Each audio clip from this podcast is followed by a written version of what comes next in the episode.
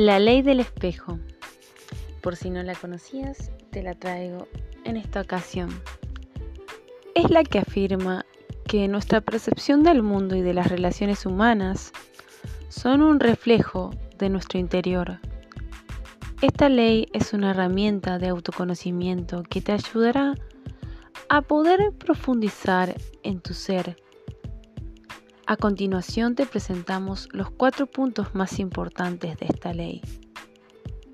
Todo lo que te molesta, irrita, enoja o quieres cambiar en el otro está dentro de está dentro de ti. Oculto, pero está en esa sombra que si sos una persona que te gusta leer, la ha mencionado el doctor Carl Jung en su momento.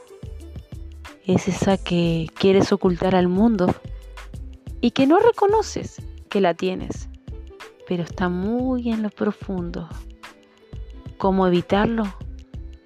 Haciendo que todo te resbale, que no te irrite y en cierto punto teniendo paciencia cuando intentes hacer acopio de esos malos sentimientos. Respira hondo. Piensa. Toma conciencia de lo que vas a hacer. Y verás cómo todo fluye. 2. Todo lo que me critica, combate o juzga al otro si me molesta o, hiere, está reprimido en mí y me toca trabajarlo. Quiere decir que en cierta parte uno debe tratar de de el dolor es una es un algo que lo produce el ego si uno puede liberarse de eso, verás que todo te resbale y ya no, no va a haber vuelta atrás.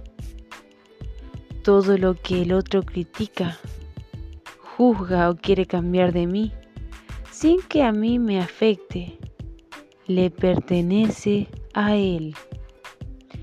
Todo lo que me gusta del otro, lo que amo y admiro en él, también está dentro de mí. Conociendo y comprendiendo en profundidad esta ley, elevas tu conciencia a otro nivel. Y si además la empiezas a aplicar en tu día a día, es una fuente de autoconocimiento y sabiduría increíble.